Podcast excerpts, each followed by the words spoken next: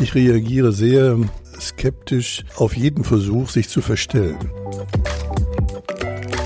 Eine Kirche, die mehr eine Wohlstandskirche ist und diesen aufrührerischen Impuls des Anfangs vergessen hat, verrät ihren eigenen Auftrag.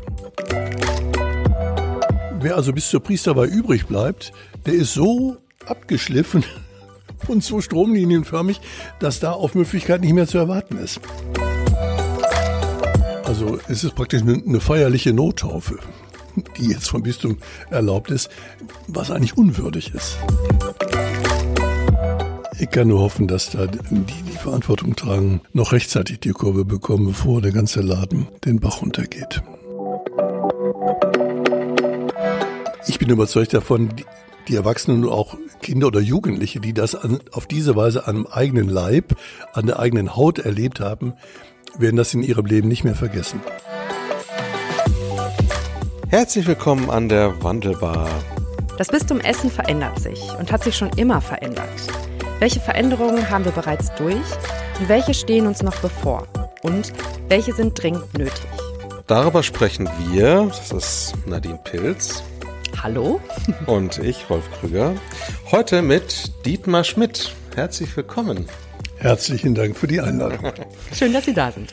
Herr Schmidt, können Sie mal in drei Sätzen sagen, wer ist Dietmar Schmidt? Erster Satz, ein gebürtiger Bayer. Zweiter Satz, Priester unseres Bistums. Dritter Satz, jetzt im Ruhestand, Komma. Aber Gott sei Dank immer noch so fit, dass er den Kollegen vor Ort etwas helfen kann. Dreieinhalb Sätze. Ja. Ich wollte gerade schon loben, der Erste, der das wirklich wörtlich nimmt. Herr Schmidt, wir äh, haben in bisher jeder Folge an unserer Wandelbar den Cocktail Shaker mitgebracht mit den Shaker-Fragen. Und den werden wir diesmal auch wieder benutzen. Ich shake einmal durch.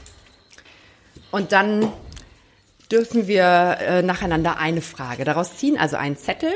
Und die Frage gilt dann einmal vorgelesen zu werden. Und wir würden dann nacheinander alle einmal die Frage beantworten und so ein bisschen ins Plaudern geraten. Mögen Sie anfangen oder soll ich erst weiterreichen? Tun Sie. Der, der Gast darf zuerst, oder? Einverstanden? Ich kann das mal so rausschütteln. Ich entfalte den liebevoll zusammengeknuddelten Zettel und lese vor.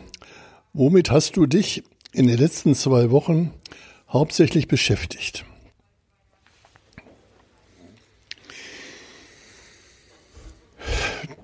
Die Wochenfrist ist für mich keine besonders wirksame Größe. Ich wüsste jetzt in dieser Zeit nichts Besonderes zu nennen. Vor zwei Wochen war ich auf der Rückreise aus Südtirol und in den letzten beiden Wochen mühsam dabei, mich im hohen Norden wieder einzufinden und einen Gutteil meines Dienstes auch wieder aufzunehmen.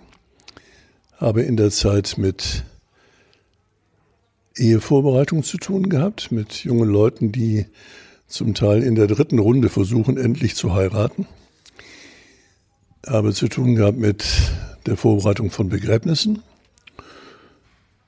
Und ein ganz wichtiger Punkt ist für mich der Sonntagsgottesdienst, den ich fast jeden Sonntag in den Gemeinden äh, unseres Bezirkes mit den Gemeinden immer noch feiern darf. Und ich finde außerordentlich spannend, der Gemeinde, die sich da versammelt, Sonntag für Sonntag etwas vortragen zu dürfen, von dem wir hoffen, dass es das Leben stärkt. Das ist in den letzten Monaten ganz besonders schwer. Das war ganz mühsam in der Zeit der Corona-Infektion, wo über Jahre, muss man ja sagen, der Gottesdienst fast ganz ausgefallen ist, was mich außerordentlich bewegt hat. Ich hätte mir in meinem Leben, ich bin jetzt fast 80 Jahre alt, nicht vorstellen können, dass es mal eine Osternacht gibt ohne Osternachtfeier. Das ist nicht der Höhepunkt des Kirchenjahres nur, sondern auch emotional für priesterlichen Dienst, für eine Gemeinde. Wirklich ein äh, solcher Fokus, in dem sich alles versammelt, dass der Totalausfall für mich nur ganz schwer zu ertragen war. Und so versuche ich jeden Sonntag neu, ähm, diese Herausforderung anzunehmen und alles nochmal ganz, ich habe manchmal den Leuten im Chor gesagt, ihr müsst singen, als wäre es zum ersten Mal. Sage der Gemeinde, ihr müsst versuchen, das Evangelium zu hören, als wäre es zum ersten Mal und vielleicht für einen Augenblick mal all das außen vor lassen, was sonst äh, bedrückend und bedrohlich äh, den Blick verstellt auf das, was eigentlich wichtig wäre. Das finde ich ein richtiges Abenteuer. Und am letzten Sonntag hat mir eine sehr lebendige kleine Chorgemeinschaft sehr dabei geholfen, so dass wir dann doch vielleicht einen Gottesdienst haben feiern können, der einigen auch zum Leben geholfen hat. Ja, viel los. Hm. Womit habe ich mich denn die letzten zwei Wochen beschäftigt? also ich habe wirklich jetzt gerade lange überlegen müssen. Es ist leider etwas, was mir, was nicht zu meinen Lieblingsdingen gehört. Also beruflich habe ich mich mit äh, einem Budgetprozess beschäftigen dürfen. Ähm, also vielen Zahlen und das, obwohl ich eigentlich in der Pädagogik äh, und in der Jugendpastoral tätig bin. Ähm, das ist, ja, das, also ja, das ist so, wie es ist. Das muss auch gemacht werden und ähm, äh, das hat gerade viel Raum hier eingenommen. Mm, womit ich mich ansonsten die letzten zwei Wochen äh, immer wieder versucht habe, davon abzulenken, um das auszugleichen, ist mein anstehender Urlaub. Also, naja, ich würde nicht Urlaub sagen, sondern es, ist, wird eine Reise werden, ähm, weil ich den portugiesischen Jakobsweg gehe. Und ähm, mich das, also die Planung dessen, die Auseinandersetzung dessen, was will ich da auch, ähm, was oder was erhoffe ich mir dadurch, ähm, ja, mich so gerade da durchträgt, durch die drögen Zahlen und so. Und ähm, ja, ich eine große Sehnsucht danach habe, diese Auszeit zu haben. Und du, Rolf? Die letzten zwei Wochen waren ganz schön zerklüftet. Ich weiß gar nicht, äh, ob es da etwas gibt, was so ähm, heraussticht, aber es war vor allem geprägt von Nacharbeit, äh, von dem, was ich irgendwie die äh, Wochen davor nicht geschafft habe, weil ich einen Abgabetermin ähm, hatte für ein Manuskript. Und das ist ja so, ne, da macht man immer noch irgendwie die Nachtschichten und äh, hier und da. Und irgendwann ist es dann abgegeben und dann äh, denkt man, ach, wie schön, wie frei man doch ist. Und nach zehn Minuten erinnert man sich, naja, aber da waren ja noch ganz viele andere Sachen, die auch noch warten. genau. Ja. Und dann hatten wir eine Teamklausur von unserem, äh, von dem Netzwerk, FreshX, FreshX Netzwerk, wo ich arbeite. Ähm, da haben wir uns auch intensiv beschäftigt mit diesen Fragen, wie Kirche in Zukunft aussehen kann. Das war, glaube ich, so, waren so meine Schwerpunkte in den letzten zwei Wochen. Ja. Gut, dass wir nur nach zwei Wochen gefragt haben. Ja, genau, und nicht nach zwei Jahren. Ja. Du darfst die nächste so, ich Frage darf die nächste ziehen. Frage Ich schüttel ein bisschen raus. Aber habe ich doch gerade schon als letzter geredet. Ach so, ja. Egal. Äh. Oh. Wovon hast du gedacht, dass du es nie können würdest, aber jetzt kannst du es? Heidenei. Wovon hast du gedacht, dass du es nie können würdest, aber jetzt kannst du es?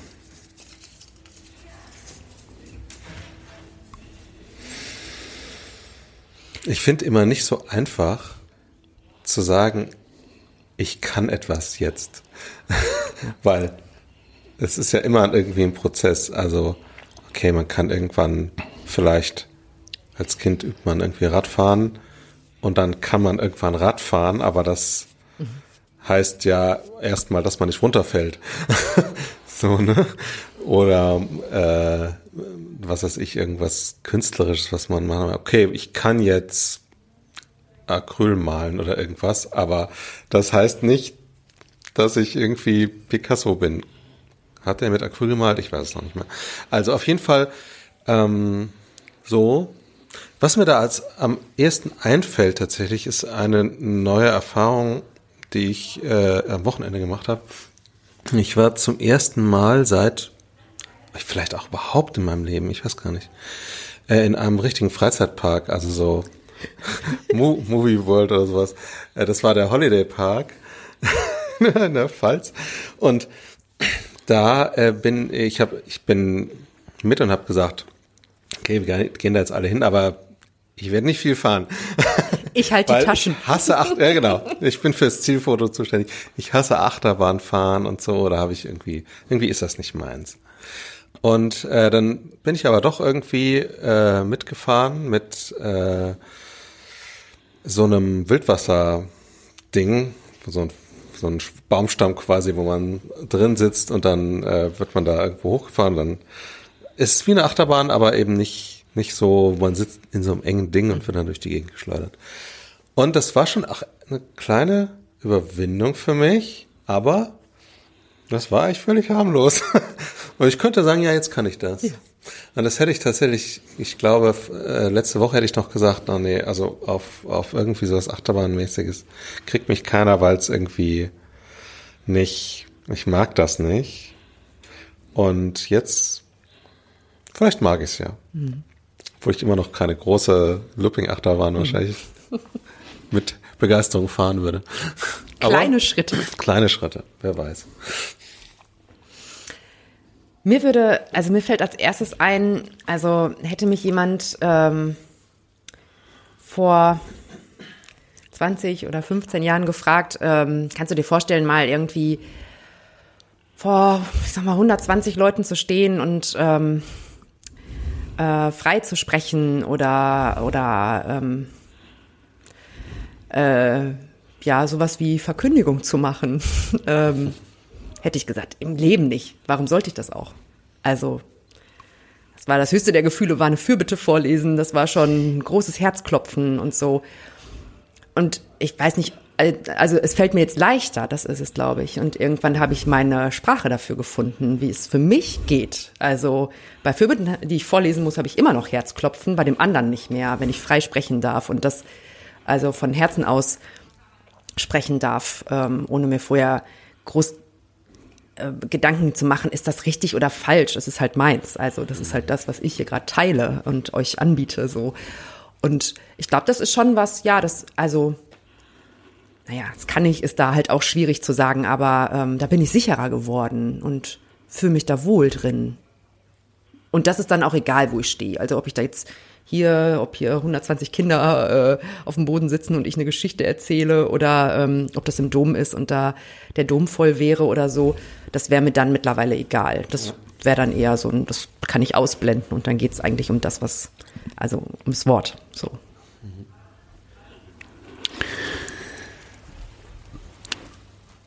Ich will mal was, was ganz Einfaches sagen. Ich hätte mir früher nicht vorstellen können, dass ich mal fast den, die ganze Zeit einer Woche mit Hobbys verbringe. Weil im priesterlichen Dienst, aus dem ich jetzt nach dem 75. Jahr amtlich ganz ausgeschieden bin, ist ja der Tag im Regelfall ziemlich voll. Aber das kann ich jetzt ganz gut. An der Ruhe mich äh, freuen über einen Eisvogel, den ich zu Gesicht bekomme, mich an meiner Drohne freuen, wenn ich Aufnahmen mache und über ein solches Wunderwerk der Technik staune. Das hätte ich früher so nicht für möglich gehalten, geht aber ganz gut. Auch weil es sonntags immer noch ein Stück Gemeinde gibt. Und das ist das zweite Ernsthafte, was ich sagen möchte. Ich habe in meiner Dienstzeit so viele exotische Aufgaben gehabt in der Frauenseelsorge, was in dieser Zeit, in der ich im Bistum dafür zuständig war, hochspannend war. Das war die Zeit, wo die Frauen angefangen haben, ähm, aufmüpfig zu sein, hätte der Bischof damals gesagt. Gucken Sie mal, Sie mit Ihren Frauen. Ja, ähm, das war also ein ganz spannender Dienst. Dann war ich ganz viele Jahre in der Studentenseelsorge an der Hochschule in Bochum. Ähm, eine außerordentliche Herausforderung und ich bin dabei so vielen jungen Menschen begegnet auf eine so tiefe Art und Weise, dass ich mit vielen davon bis heute in Verbindung bin. Ich habe Dienst an der Akademie in der Wolfsburg getan, mit stündlich oder täglich oder wöchentlich wechselndem äh, Menschen, die da zu Tagungen hinkamen, mit denen ich Gottesdienst gefeiert habe, Tagungen gemacht habe. Da hätte ich mir nie vorstellen können, mal als Pfarrer in einer Gemeinde fest angebunden zu sein. Ich bin durchs Bistum gereist, bin durch die Republik gereist, es gab Tagungen bundesweit und hätte mir nicht vorstellen. Und als dann der Bischof sagte, können Sie sich vorstellen, in Höntrop ist eine Fahrstelle zu besetzen. Das war Franz Hengsbach noch. Er sagt, Sie sind der Bischof und Sie, ja, sagte, ich bin der Bischof und ich sage das.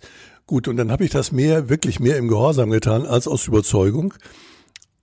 Und jetzt nach fast 20 Jahren in diesem Dienst kann ich locker sagen, das kann ich besser, als ich es mir selbst habe vorstellen können. Und es macht mir Freude und ich vermisse nichts von dem, was ähm, vorher den Dienst ausgemacht hat, weil darin so vieles ist, was das Abenteuer des Glaubens und des Lebens immer deutlich aufleuchten lässt. Cool.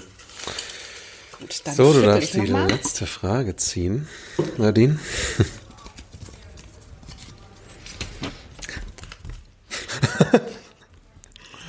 Was müsste in einer Gebrauchsanweisung zu deiner Person stehen? Tja.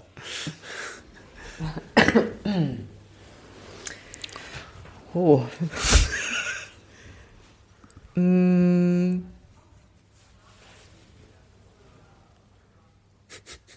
Oh, ich muss mal wirklich kurz überlegen. ich nehme noch mal einen Kaffee. Also Kaffee ist eigentlich ein ganz gutes Stichwort. Also äh, Nadine wird milde, wenn sie einen Kaffee bekommt. Morgens, dann ist sie schon mal. ja, schon mal lass ihr genug Schlaf. dann ist sie auch äh, irgendwie. Ja, ich glaube, äh, in meiner Gebrauchsanweisung würde stehen, ähm, also wenn du ihr ehrlich und wahrhaftig begegnest, dann äh, kann man mit ihr auskommen. Und lass sie auch mit dir streiten, dann äh, denn lange, lange böse ist sie nicht, sondern manchmal muss es raus und dann muss die Wahrheit auf den Tisch und dann ist wieder gut. Und ja, hm, ich, ja, es kommt ja darauf an, wer, also wer die Gebrauchsanweisung lesen müsste, aber ich glaube, dass das schon irgendwie was ist. Und ähm, ja, lass dich darauf ein, dass, äh, also ich würde sagen, in meiner, ja, in meiner Gebrauchsanweisung würde stehen, ähm, also ich liebe das Leben viel zu sehr, als dass ich Bock hätte, das zu verschenken. Also, oder das zu vergeuden für irgendwas. Und da, genau, da ist manchmal Sicherheit gar nicht so hoch angesetzt, sondern eher das, die Neugier aufs Leben und auf das Erleben und auf Abenteuer und manchmal auch der Rückzug. Ne? Also das ist halt beides so. Und ja, boah, die Gebrauchsanweisung wäre sehr lang, merke ich gerade. ja, ja, aber ja. Vielleicht so in aller Kürze. Ich wollte gerade fragen, auf welcher Spannung läufst du denn? 110 oder 230 Volt? oh, das ist sehr unterschiedlich.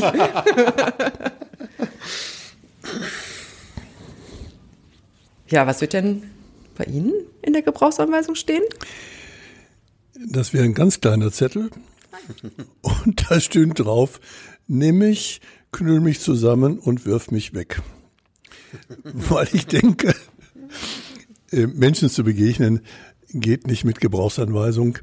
Ich verstehe die Intention der Frage und würde jedem raten, ähm, möglichst unmittelbar mir zu begegnen. Ich reagiere sehr ähm, kritisch und skeptisch und ich will nicht sagen abweisend, aber äh, doch mit Distanz auf jeden Versuch, sich zu verstellen.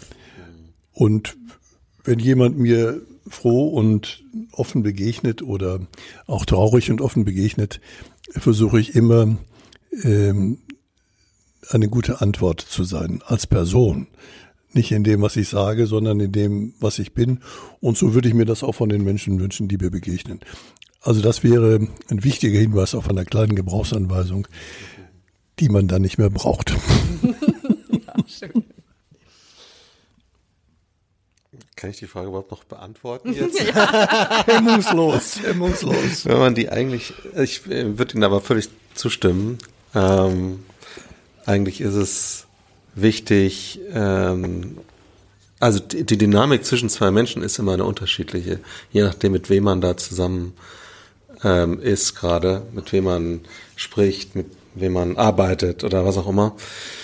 Ähm, insofern ver verändere ich mich dann auch immer wieder, ohne mich zu verstellen. Aber es ist halt einfach ein, wird, ich, es wird vielleicht ein anderer Anteil von mir geweckt von verschiedenen Personen, sage ich mal.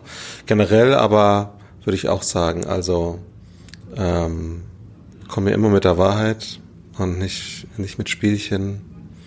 Und dann ist eigentlich alles gut. Gut, dann schauen wir mal, dass wir das hier heute auch miteinander hinkriegen, ne? uns zu begegnen. Mhm. Und ähm, dann äh, danke für diese erste Runde schon mal aus dem Potpourri der Fragen.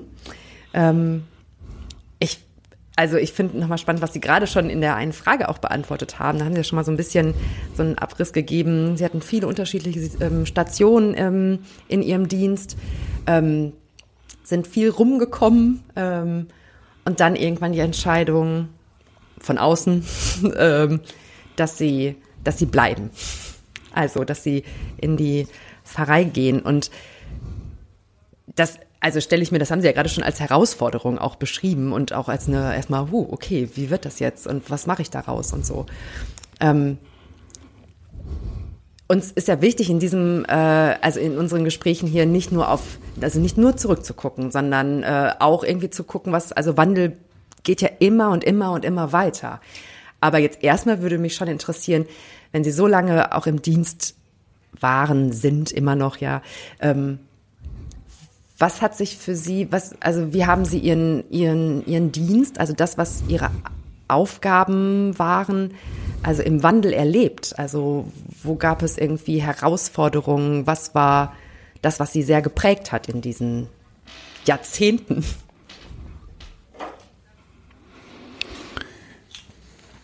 Also das waren ja viele Stationen, aber in einem Leben immer noch sehr übersichtlich. Ähm, und ich bin oft mal gefragt worden, wenn du so viele verschiedene Dinge getan hast, was war denn für dich das Wichtigste oder das Bedeutsamste? Und ich kann ganz guten Gewissens sagen, äh, die Frage ist nicht zu beantworten. Ich war mit großer Leidenschaft Kaplan. Die erste Stelle, die erste Liebe mit all den ersten Erlebnissen, die damit zusammenhängen. 1970 zum Priester geweiht. Das war ein solches Glück ähm, zu erfahren, dass der Dienst, auf den ich zugegangen bin in der Ausbildung im Studium, jetzt dann äh, ernst wurde in einer Gemeinde, die den ähm, neuen Priester, den jungen Kaplan, äh, so herzlich aufgenommen hat.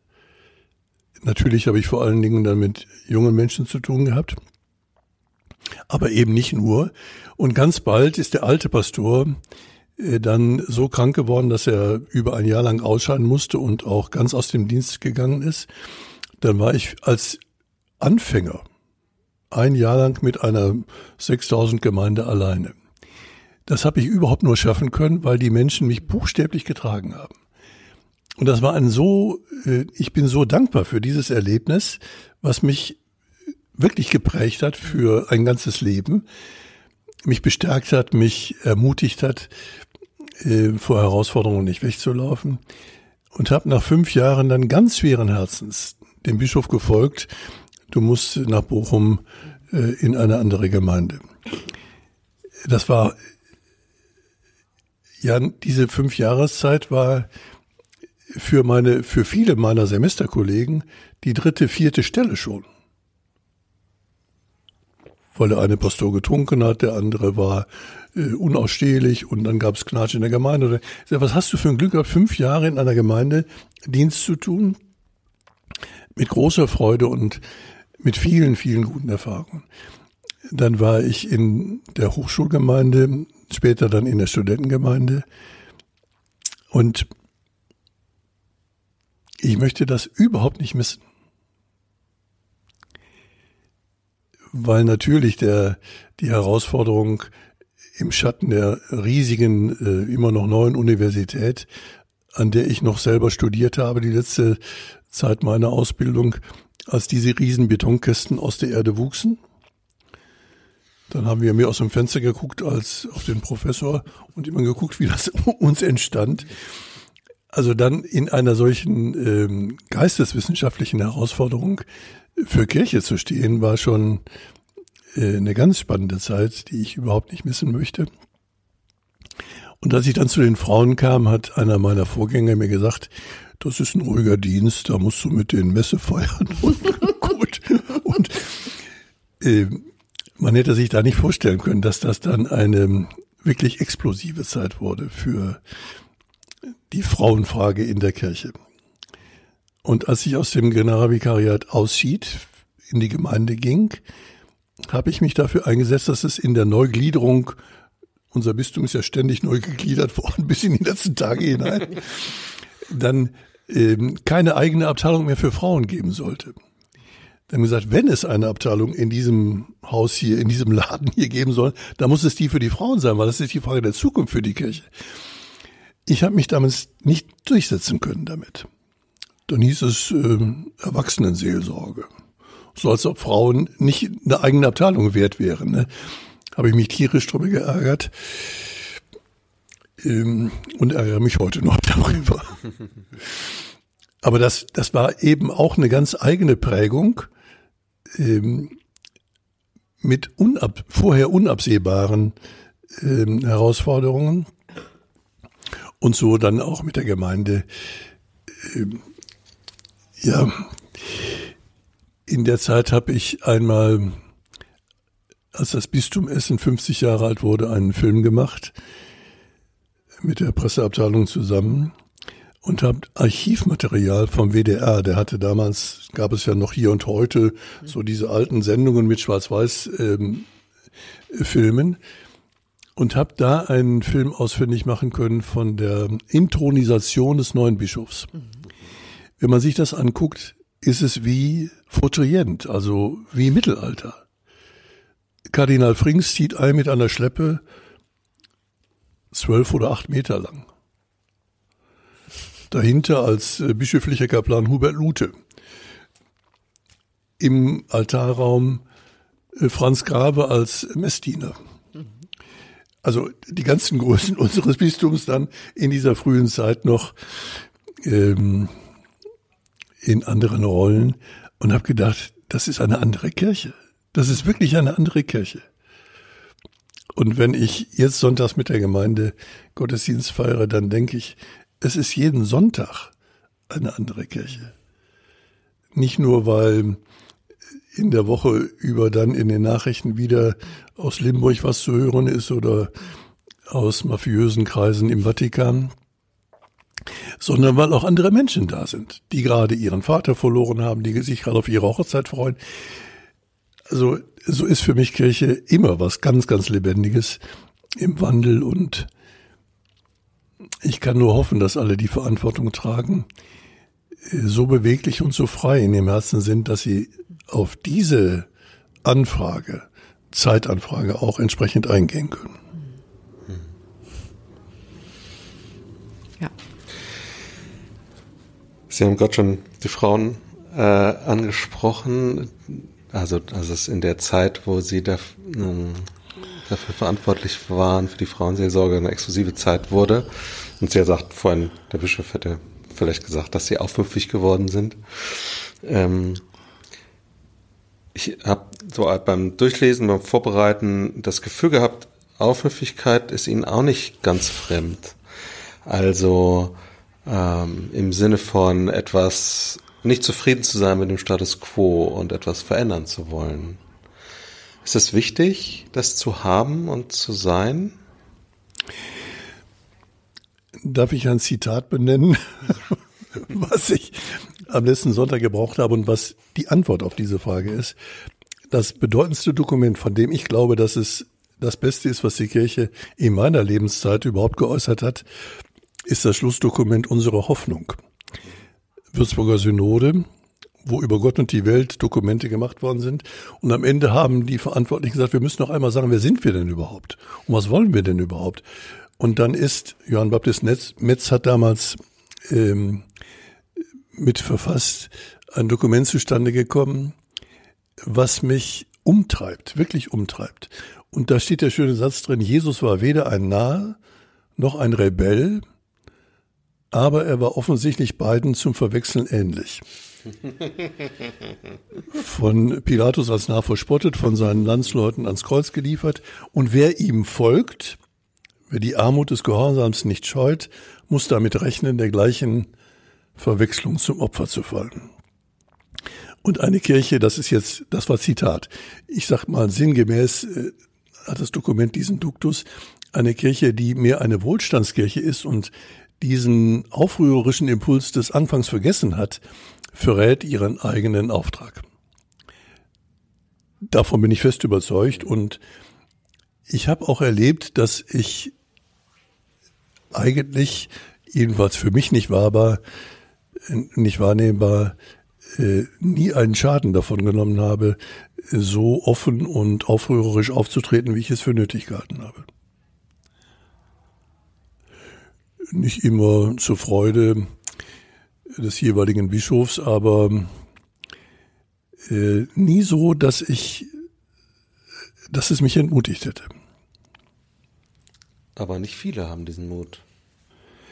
Warum? Weil das Ausbildungssystem und bisher auch ein bisschen die Struktur der Kirche so gestrickt sind, dass aussortiert wird. Also wir, wir haben damals im, in der Ausbildung, das war noch in Bonn, da gab es einen Kasten, in dem wir wohnten, ein Konvikt, da war um neun Uhr zu und hatte keinen Schlüssel. Wir konnten nicht mehr ins Kino gehen abends. Wir sind natürlich ins Kino gegangen, dann aus dem Fenster über die Mauer. So, das haben dann andere mehr oder weniger aufmüpfig getan und sind dann nach dem zweiten, dritten, vierten Semester ausgeschieden. Dann haben wir manchmal gesagt, wer also bis zur Priesterwahl übrig bleibt, der ist so abgeschliffen und so stromlinienförmig, dass da Aufmüpfigkeit nicht mehr zu erwarten ist. Dann habe ich für mich immer versucht, mich äh, dieser Dynamik zu widersetzen, aber ein bisschen ist das, glaube ich, die Struktur des Hauses, ne? der Stil des Hauses, dass Aufmüpfigkeit eigentlich nicht gefragt ist. Aber umso nötiger. Ich weiß, was die Frauenfrage betrifft, äh, eine Dechantenkonferenz, Bischof Lute, der ja ein lieber Bischof war, aber auch schon mal die Nerven verlieren konnte. Der erzählte von einer Reise äh, der Bischofskonferenz nach China. Da seien sie einer alten Frau begegnet, die über Jahrzehnte alleine, Priester gab es ja dann nicht, weil die nicht geweiht werden durften oder nur im Untergrund leben durften, einer Frau begegnet, die über Jahrzehnte eine Gemeinde am Laufen gehalten hat. Die Gebete gesagt hat, die Kinder mit den Gebeten und mit Liturgie, mit Sakramenten vertraut gemacht hat. Und davon hat er mit Sternchen in den Augen erzählt. Und dann habe ich ihn gefragt, Herr Bischof, was hätte dagegen gesprochen, dieser Frau die Hände aufzulegen? Dann lief er rot an und ich habe meinen Hubert wirklich nie so echauffiert gesehen wie auf diese Frage hin. Ne? Das gehört sich nicht. Dabei wäre es auf der Hand gelegen gewesen. Ne? Gut, aber so ist es, glaube ich, an vielen Stellen. Man muss den Mut zu haben, den Mut haben zu sagen, der hat doch eigentlich gar nichts an. Wie bei des Kaisers neuen Kleidern. Und dann irgendwann wird vielleicht auch jemand sagen, ja, wirklich. Ähm, gut. Und es ist ja also auch das als also als generell als nochmal als eine ähm, als eine äh, Entwicklung an sich. Also ne, vor ein paar Jahren kam Maria 2.0 und äh, ne, jetzt werden die Frauen aufmüpfig und die melden sich. Jetzt aber auch nur, das ist ja das, was ich jetzt gerade halt auch mitbekomme und was ich auch für wahnsinnig wichtig halte. Jetzt aber nochmal durch sie zu hören, das war ja, also das ist ja nicht erst seit, ich sag mal, fünf, sechs, sieben Jahren so, sondern das ist ja von schon seit Jahrzehnten so, dass es immer wieder, also dass wir immer wieder dahin strömen, uns oder dass Menschen sich emanzipieren. Also ich will ja gar nicht nur sagen, nur Frauen. Also wir dürfen ja alle Emanzipation ja. anstreben.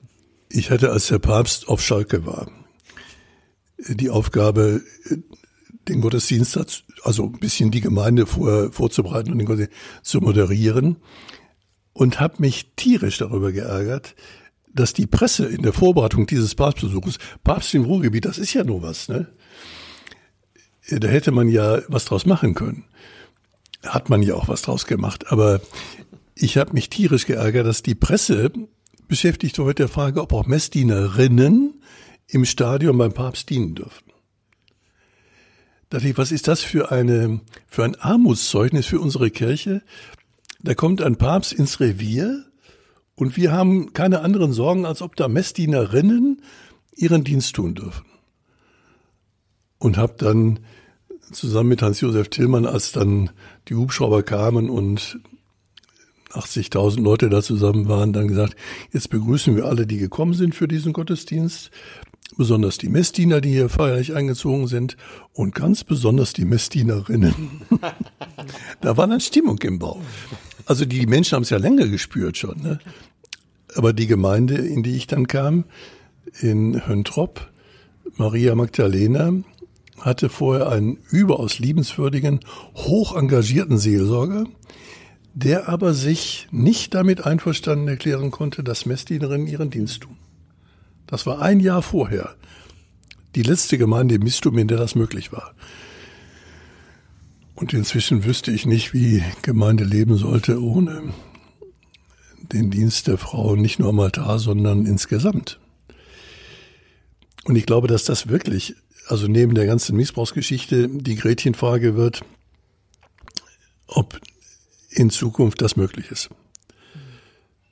Ich bin ganz froh, dass jetzt das Bistum den ersten Schritt getan hat, dass Frauen auch äh, taufen, spenden können, aber auch wieder nur mit halbem Herzen. Dann dürfen sie nicht salben. Also es ist praktisch eine, feierliche Nottaufe, die jetzt vom Bistum erlaubt ist, was eigentlich unwürdig ist. Also da müsste man wirklich auf die Hinterpfoten gehen und sagen, Leute, jetzt, äh, aber gut. Sie merken, die Geschichte mit den Frauen ist mir sehr äh, auf dem Herzen und ich kann nur hoffen, dass da die die Verantwortung tragen, noch rechtzeitig die Kurve bekommen, bevor der ganze Laden den Bach runtergeht. Ja.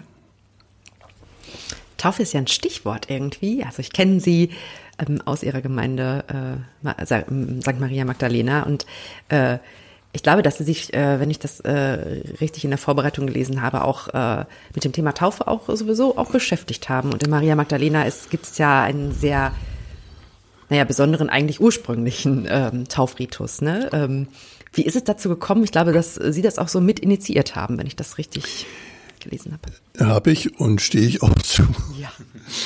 Äh, auf der Wolfsburg noch habe ich ähm, oft mit Liturgie und Liturgiewissenschaft zu tun gehabt und habe da einen Film zu sehen bekommen von den Vereinigten Staaten, Taufpraxis in Amerika, also USA, wo nicht in jeder Gemeinde, aber fast in jeder Gemeinde inzwischen eine Taufstelle ist oder etwas hergerichtet ist, dass man Taufen in der ursprünglichen Form tun kann. Also das heißt, ganz untertauchen, so wie es früher war. Und ich höre noch den Pastor in diesem Film sagen, wir machen hier nichts Besonderes, das kann man überall da machen, wo man es will. Dann habe ich Augustinus gelesen, also aus der frühen Zeit der Kirche, wie der Osternacht, da gab es Taufe einmal im Jahr in der Osternacht und habe gedacht, was haben wir alles verloren? An Radikalität der Zeichen, an, an der Sprengkraft gelebte Hoffnung steht in diesem Dokument und habe dann gedacht, lass es uns hier machen. Hinter dem Altar war ganz viel Platz, eine freie Apsis, wo früher der Hochaltar gestanden hat. Und habe dann die Gemeinde für mich überraschend schnell dafür gewinnen können, also Kirchenvorstand, Pfarrgemeinderat, äh, das zu tun. Dann waren viele ganz erbittert dagegen, natürlich auch. Aber es gab ähm, keinen Einwand, der das verunmöglicht hätte. Und dann habe ich immer gedacht, die Menschen, wenn sie das einmal erleben, wenn sie Taufe von Kindern und Erwachsenen, damals gab es noch so gut wie keine Erwachsenentaufen, inzwischen haben wir in dieser Taufstelle über 30 Erwachsene getauft. Was nochmal was anderes ist, als wenn man äh, ein Baby äh, dann in die Hand nehmen kann und da eintaucht. Dann habe ich immer gedacht, wenn die Menschen das einmal erleben, dann werden sie auch dafür zu gewinnen sein. Das war auch so. Aber noch mehr hat die Akzeptanz zugenommen, als die ersten Begräbnisse in unserer Gemeinde waren. Weil der Ort, wo diese Taufstelle entstanden ist, in der Apsis, war der Ort, wo auch der Sarg seinen Platz hatte, mit dem Leib des Verstorbenen am Beginn vom Weg zum Begräbnis auf dem Friedhof. Dann haben auch, ja, wenn da eine Taufstelle ist, wie, wie, was machen Sie denn beim bei der Beerdigung, das das Allerwenigste, dann wird der Verstorbene seinen Platz da drauf haben. Weil beim Begräbnis ist sowieso vorgesehen, dass jemand gesegnet wird zur Erinnerung an die Taufe. Und dann hat mich überrascht, dass noch mehr die Akzeptanz gewachsen ist durch das Miterleben der Begräbnisse an diesem Ort, als durch das Miterleben der Taufe selbst. Und das ist, Paulus schreibt nach Rom, wisst ihr nicht, dass wir alle, die wir getauft sind, auf den Tod von Jesus Christus getauft sind, mit ihm begraben und mit ihm ins Leben gerufen. Das ist so einfach und so sinnenhaft, dass ich ganz froh darüber bin, dass das jetzt über viele Jahre in unserer Gemeinde eine bewährte Praxis ist und inzwischen in zwei anderen Gemeinden in Deutschland auch Nachfolger gefunden hat.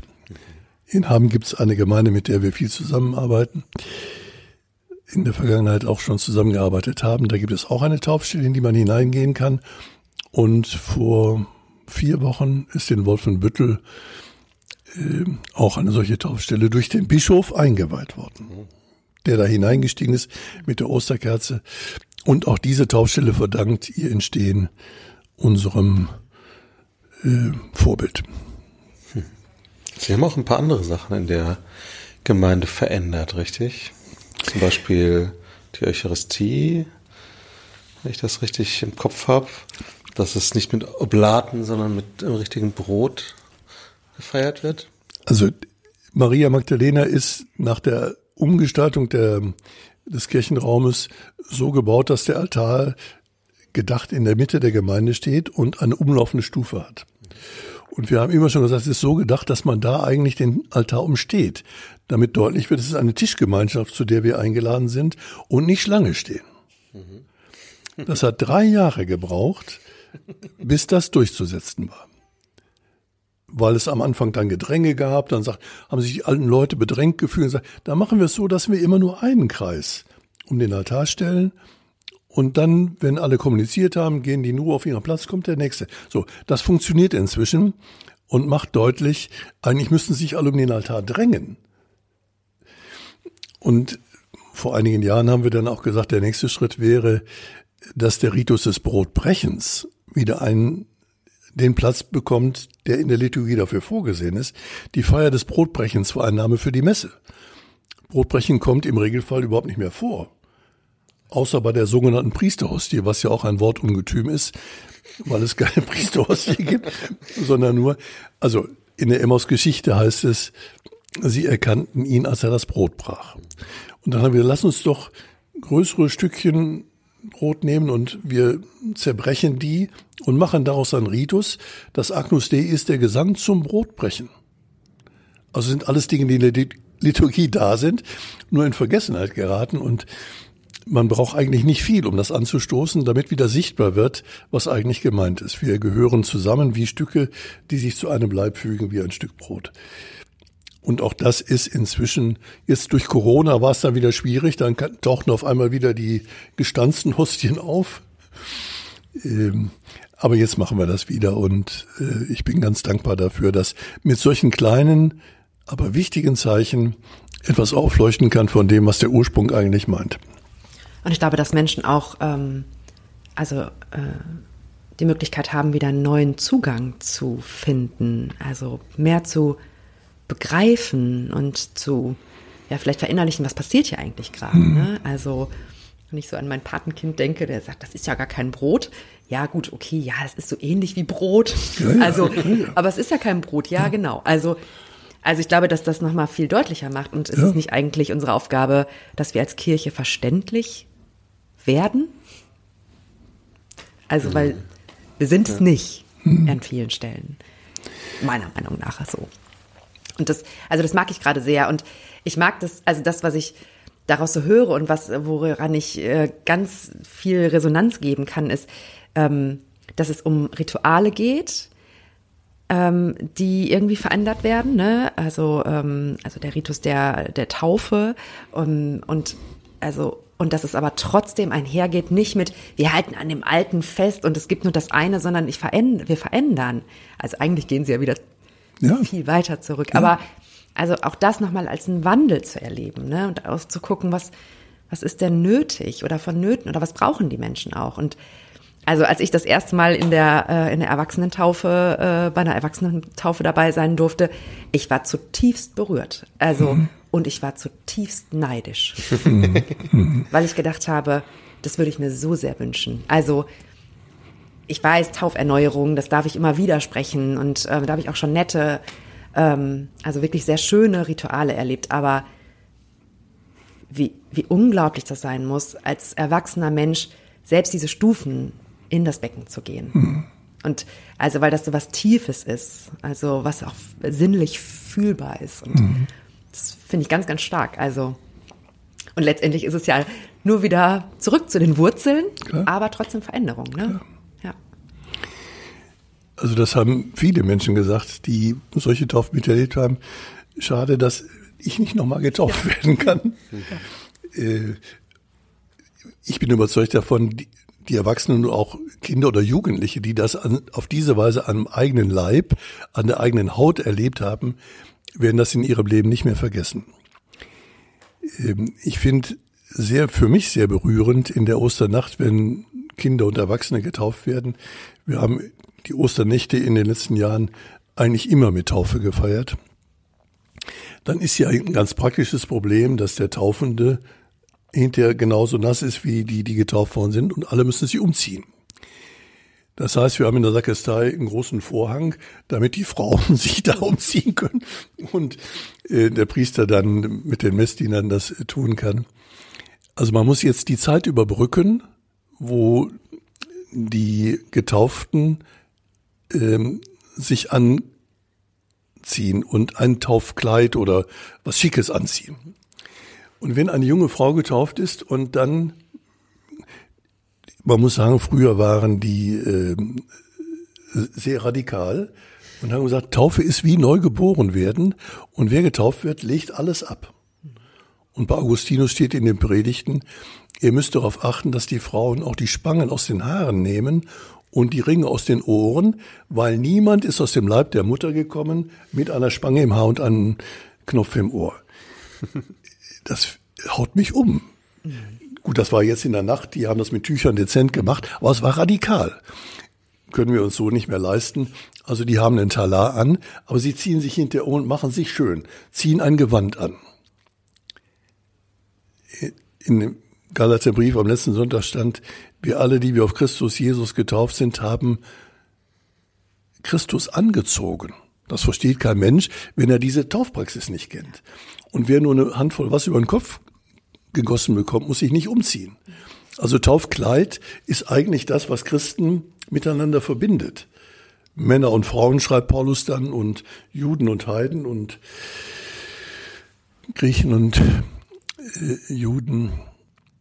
Also das, das dieses Bewusstsein, wir haben durch die Taufe eine, eine gemeinsame Würde, die jenseits und vorgelagert ist, alle Amtlichkeit sozusagen.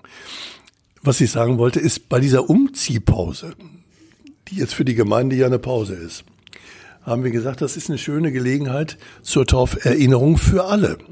Und laden dann alle ein, nach vorne zu kommen und sich ein bisschen von dem Wasser, in dem gerade getauft worden ist, zu nehmen, damit zu bekreuzen. Ich bin getauft. So. Und das machen alle, so wie am Karfreitag sie vors Kreuz treten zur Kreuzverehrung, in einer großen Prozession. Alle äh, kommen aus den Bänken, gehen an die Taufstelle und segnen sich. Und dann haben wir für alte Menschen, die sich jetzt nicht mehr bücken können, eine kleine Schale bereitgestellt, damit die das auch tun können geht keiner hin. Die letzten noch versuchen, wo ich schon einen Herzriss bekomme, wie ich das nur sehe, dann da sich da noch irgendwie oder lassen sich, ein Rollstuhlfahrer saß da mal, ein, ein junger Mann im Rollstuhl, der hatte natürlich keine Chance da dran zu kommen, dann ist der, der ihn geschoben hatte, da hingegangen, hat ein bisschen Wasser genommen und ihm gereicht. Also die Schale war über. Das heißt, die Menschen spüren das, äh, da möchte ich unmittelbar mit in Berührung kommen. Und so bin ich ganz sicher, wir müssen die Zeichen nicht erfinden, wir müssen sie nur richtig tun. Wie oft ist Fortschritt die Neuentdeckung des Ursprünglichen? In der Kirche eigentlich immer. Ich glaube, dass wir in der Kirche keinen Fortschritt brauchen, der etwas neu erfindet, sondern wir brauchen in der Kirche immer äh, den Mut, Maß zu nehmen am Ursprung. Das würde ich auch für den ökumenischen Dialog für wichtig halten. Wenn die Kirchen zusammenfinden, ist das nicht, weil sie irgendwas Neues erfinden, sondern weil sie beide Kirchen sich auf das besinnen, was den Ursprung ausmacht. Und auch da wäre Taufe sozusagen das gemeinsame Fundament. Ich habe mit dem evangelischen Kollegen zusammen Taufen gemacht. Dann hat der seine Kinder getauft und ich habe die katholischen Kinder getauft und habe hinterher gesagt, wenn wir es umgekehrt gemacht hätten, wäre es auch gut. Weil es ist deckungsgleich und anerkannt von beiden Kirchen das Fundament. Man wird durch die Taufe katholisch oder evangelisch, aber man wird, wenn man die Konfession später wechselt, ja nicht nochmal getauft. Es ist das, was die Konfessionen verbindet. Deshalb glaube ich, ist Fortschritt äh, eigentlich keine Kategorie in der Kirche, sondern immer nur Maßnehmer am Ursprung. Und das sichert dann auch die Zukunft, wenn überhaupt.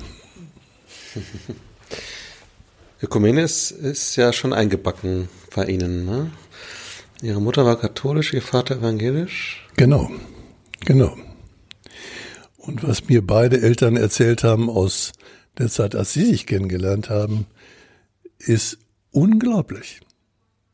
Die haben mit Steinen nacheinander geworfen, die katholischen, die evangelischen.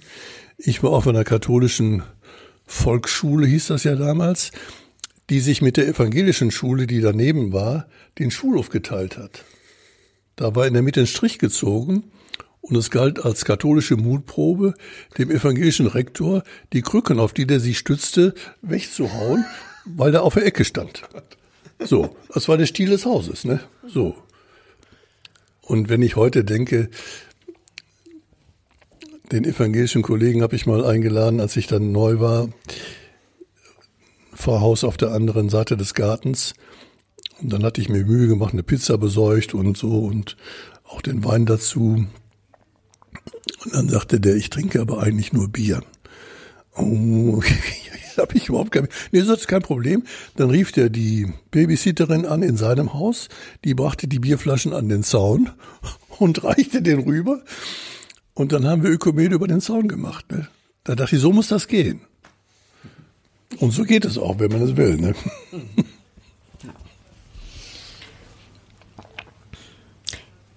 Also wir haben Sie haben viel Wandel erlebt. Mit, also angestoßen ja auch viel Wandel. Und was glauben Sie, oder was würden Sie denn sagen, was, ja, was, was würden Sie sich von, für diese Kirche, die immer noch im Wandel ist, sich wünschen? Was, was ist das, was Ihrer Meinung nach, worauf die Kirche vielleicht mehr blicken sollte oder was ist Ihr Wunsch für diese Kirche? Vielleicht braucht es ja auch gar kein Wandeln weiter, sondern.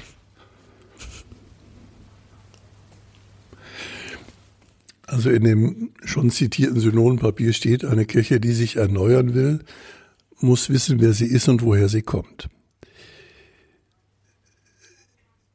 Ich würde mir wünschen, dass das ganze Elend, was mit Missbrauch zu tun hat, in der Kirche am Ende noch etwas Gutes bewirkt.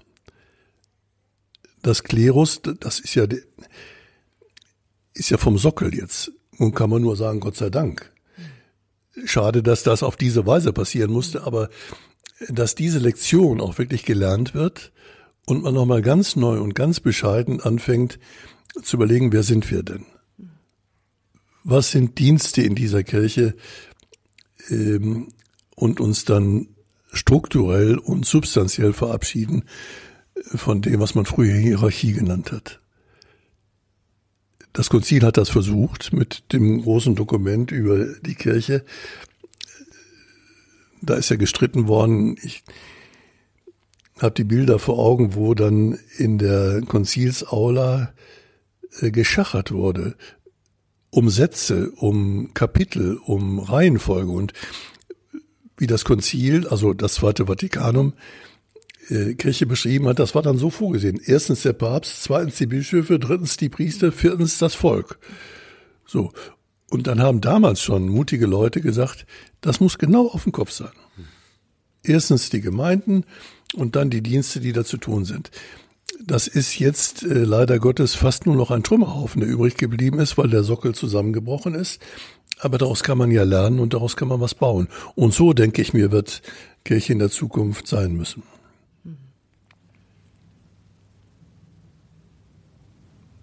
Ja, vielen, vielen Dank für Ihre Zeit und für die spannenden Einblicke, die Sie uns gegeben haben. Wir haben ein Stündchen äh, schon gesprochen. ähm, und das ist eigentlich ein tolles Schlusswort gewesen. Ja. Genau. Ich, ich hätte noch eine Million Fragen, aber äh, nein, ich, ich genau. Ich glaube, für den Moment ist es okay. Die Fragen stelle ich ansonsten. Ich wollte ja keine Frage wegnehmen. Nein. Alles gut. gut. Wir wünschen Ihnen einen wunderschönen äh, Tag noch und allen, die uns zuhören, ebenfalls. Genau. Vielen Dank, dass Sie da waren, Herr Schmidt. Genau. Das war inspirierend. Und uns eine Ehre. Ich danke sehr für die Einladung und für die sehr freundliche Aufnahme. Sehr gerne. Okay, also ein großes Tschüss an alle. Tschüss.